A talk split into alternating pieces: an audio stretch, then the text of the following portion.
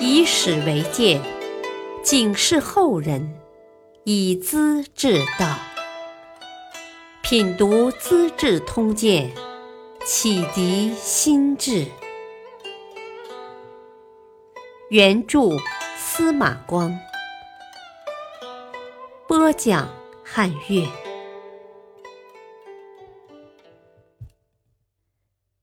王僧达焦躁送命，沈怀文父子遭殃。刘俊当了皇帝，想要削弱王公大臣的权力，定下了一套规矩，要官僚们遵守。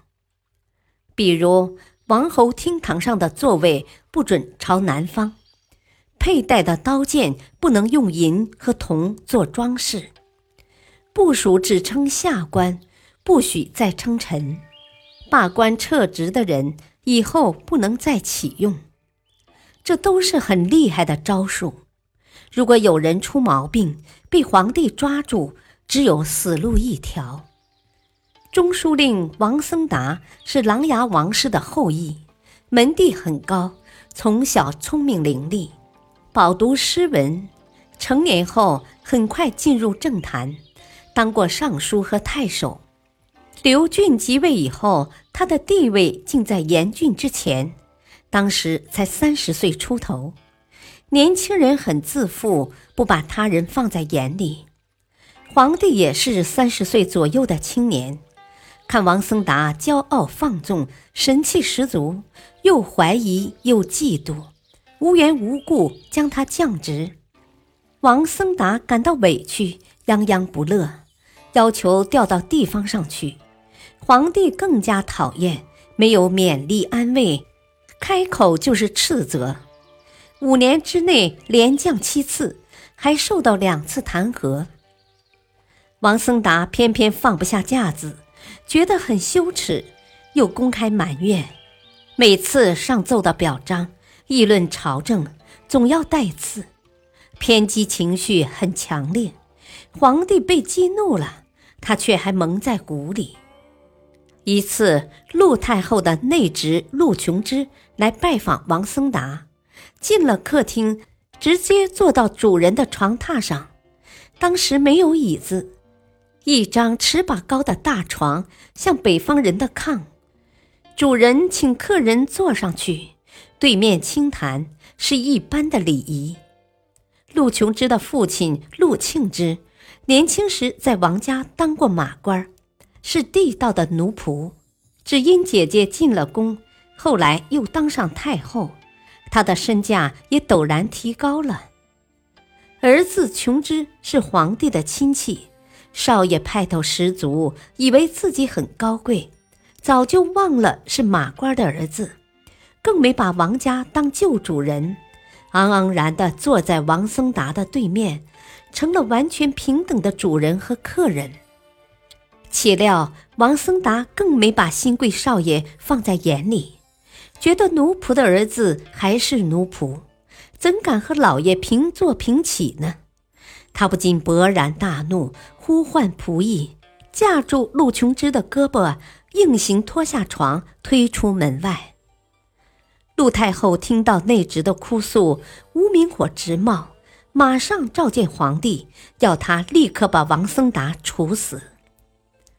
恰巧这时出了一件叛逆案，有位农民高蛇与和尚谭彪串通，拉拢殿中将军苗允，起事造反，想当皇帝。刘俊得知情况，下诏清洗寺院的和尚尼姑，除了戒行很高、学问精深的僧人，都勒令还俗。又拷问苗允，供出了高蛇，连成一个谋叛集团。然后顺手牵羊，把王僧达的名字塞进去，名正言顺的处死了。当年三十六岁。王僧达临死前怀疑是严俊捣鬼，趁坦白交代之机，把严俊平时的诽谤埋怨写成揭发材料，交给朝廷。皇帝当即传召，将严俊免职。说到严俊，本来是刘俊的宠臣，父亲严延之和谢灵运一起受文帝刘义隆的信任。当诗人谢灵运被加上谋反罪名受录于广州之后，严延之好像看透了人情世故。他担任光禄大夫，是个没权力的闲官，过得逍遥自在。严俊孝顺父亲，经常送来美味佳肴，他一概不要，穿布衣，住茅屋，有时坐着一架老牛拉的破车。路上碰到儿子的仪仗队，只当没看见，主动让在一边。回家训斥儿子说：“我不喜欢见贵人，很不幸啊，倒是经常碰到你呀。”严峻新建房宅，父亲半正经半奚落地说：“啊，头脑清醒点儿，好好修吧，别让后人笑你蠢。”一天上午，严延之有事找儿子，只见儿子家宾客迎门，人声嘈杂，主人却没见面，原来还未起床。严延之啐了一口，骂道：“呸！粪坑里爬出来的东西，飞到天上去了，这样骄狂，长得了吗？”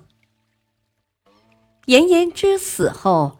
儿子按礼节要守孝三年，朝廷少他不得，才一个月就请他去当丹阳太守。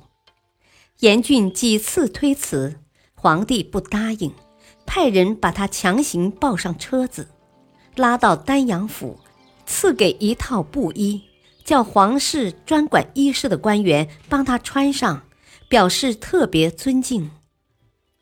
皇帝奢侈荒淫。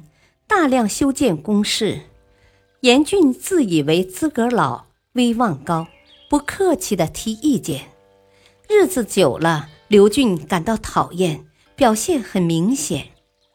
严俊觉得皇帝在变心，要求调去外地，其实是想试探：要是留我，表明皇帝还信任；不留呢，可见不满意了。岂料。皇帝爽快答应了，叫他出任东扬州刺史，离开京师到会稽郡去。严峻弄假成真，看出皇帝的本意，心里很着急，又不能不去。上任后，常常牢骚满腹，对亲友们诉苦，说朝廷无情无义，指责朝政失误。他没料到。突然被免职，患得患失，上书做解释，竟然要求皇帝不杀他，一副委屈可怜的样子。皇帝更加不满，严厉斥责：“你背后诽谤，叫我失望，又胡思乱想，疑神疑鬼。你怎么知道我要杀你？这是臣子对人主的态度吗？”严峻被训斥的无话可答，只有连连请罪。皇帝已经看出严峻的内心是动摇的，说不定哪天会造反呢，得先下手为强啊！恰巧晋灵王刘旦谋叛案发生，便将严俊罗织进去，关进监牢，先使棒子敲断他的双腿，然后逼他自杀。严俊冤屈死了，妻子流放胶州（今越南北方），走到彭蠡湖（今鄱阳湖），皇帝派人拦在湖口，把全家人丢进湖里淹死了。从严延之的死到儿子的被杀，相隔只有三年。严俊的好朋友沈怀文是皇帝身边的侍中，性情豪爽。一片赤诚，好提反对意见，抓住道理不让人，惹得皇帝很反感。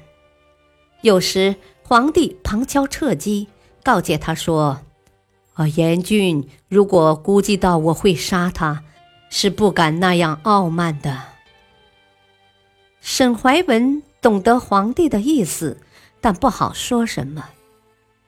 侍中王瑜常夸严俊是个人才，又爱和沈怀文喝酒吟诗，惹得旁人妒恨，报告了皇帝。一天，皇帝想去猎场射雉鸡，突然来了风雨，沈怀文、王瑜和江志渊在身边侍候。沈怀文说：“哦，风雨太大了，皇帝是不能去哀临的。”王瑜附和着：“哦，怀文的意思很好，应该听啊。”江志渊还没开言，皇帝扣紧弓弦，铁青着脸：“怎么着，想学严峻吗？爱管旁人的闲事？”停了会儿，又说。啊，严俊这小子，我真想用鞭子抽他的脸。三个人都惊得面面相觑。朝廷有宴会，皇帝总要把大臣灌醉，嘲笑打闹，不成体统。沈怀文酒量小，不爱开玩笑，皇帝以为他跟自己闹别扭。谢庄曾几次提醒沈怀文。你不愿意搭理别人，以后的日子怎么过呀？沈怀文叹息道：“唉，我从小如此，哪能改变？不是故意的，是天性。”皇帝很厌恶，将他调到广陵去了。正月，沈怀文进京朝贺，事情完了，本该马上返回广陵。因为女儿生病，请求多住了几天，再准备启程。皇帝要他留下，没说原因，将他撤职，判处十年禁锢，关在家里，不准出门。沈怀文想退休，决定出卖田宅。皇帝大发雷霆：“怎么，田宅卖了，没有地方好禁锢，就自由了，是吗？”马上下令投入监狱，几天后又逼他自杀。沈怀文有三个儿子，父亲遭受不白之冤，又急又伤心，上朝去辩解，路过大街，失声痛哭。天上正下大雨，弄得浑身泥水，路人见了无不叹息悲哀。柳元景。向救沈怀文，给皇帝上书说：“啊，怀文三个儿子经过大街，泥一脚水一脚，目不忍睹啊，太可怜了。希望廷尉再行复查，给怀文一个公平处理。”皇帝得知情况，认为沈怀文的儿子故意闹事，装腔作势，丢朝廷的丑，给皇帝抹黑。立刻派人抓住，拉到刑场，和父亲一起处死了。未当皇帝之前的武林王刘俊，表现是正派的，在彭城阻止刘义公逃跑，跟北魏皇帝周旋到底，显得很成熟，以致拓跋焘想把女儿嫁给他，不想做了皇帝，却变得多疑好妒。荒淫骄纵，任意屠杀大臣，很令人费解。感谢收听，下期播讲屠广林皇帝嗜血，田舍翁刘裕受朝。敬请收听，再会。